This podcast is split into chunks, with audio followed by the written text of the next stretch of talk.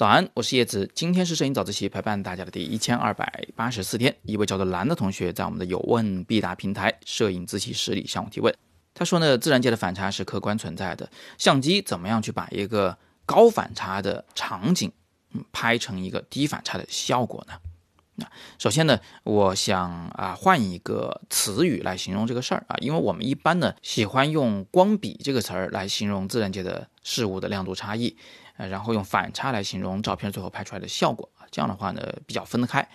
好，现在我要回答你的问题了。首先你要明白一件事情，就是自然界的这个景物啊，它并不是直接就存到你的存储卡里去了的，它是经过了一个呃光电反应，对吧？呃，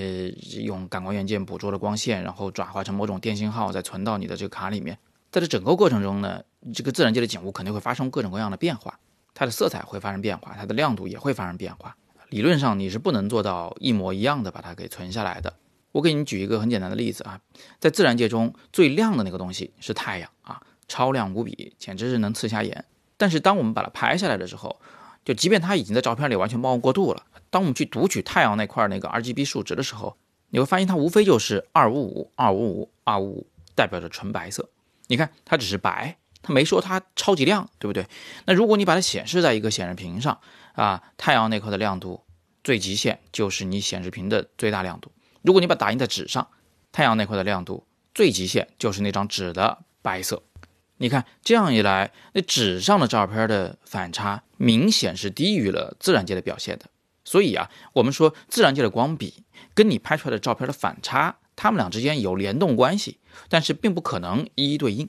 我再给你举一个例子啊。如果咱们有一种胶片啊，你要去测量这种胶片对光的反应能力，咱们呢就拿呃零份光线到一百份光线啊，这么一百零一种不同亮度的光线投影在这个胶片上，然后我们再去测量这个胶片最后所呈现出来的这个呃图像的亮度，然后你会发现呢，哦，原来这个胶片对不同亮度的这个光线，它的敏感程度是不一样的。那它可能呢会对那些特别微弱的光线，比如说一份光、两份光、三份光的时候啊，它其实特别敏感，迅速的发生了反应，这样它就能得到一个比较明亮的暗部。同时呢，这种胶片可能会对那种特别充沛的光线条件啊，反而是反应迟钝。比如说，当你给出什么啊八十九、九十、九十一份光的时候，它的光化反应反而非常迟钝。这样一来呢，它拍出来的照片的亮部就会稍微偏暗一点点，至少不那么容易曝光过度。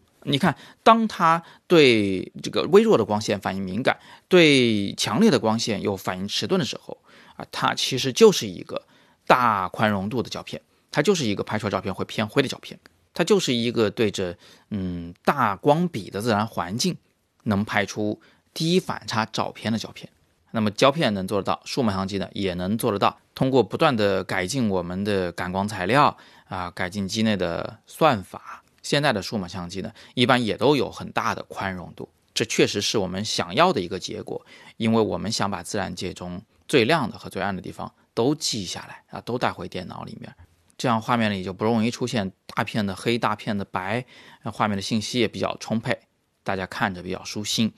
呃，至于照片偏灰这个问题，根本就不是个问题，因为反正我们可以后期处理嘛。你要觉得它这个反差太小，你拉高对比度、滑感啊，整个照片就可以变成大反差了。而且在大反差的前提下，你还可以微调高光和暗部的细节，使得它们呢啊不会出现真正的大面积的曝光过度和不足。好，今天我们就先聊到这里啊。如果你有更多的摄影问题呢，欢迎在底部向我留言啊。如果你想学更多摄影好课，请点击底部的阅读原文。今天是摄影早自习陪伴大家的第一千二百八十四天，我是叶子，每天早上六点半，微信公众号“摄影早自习”，不见不散。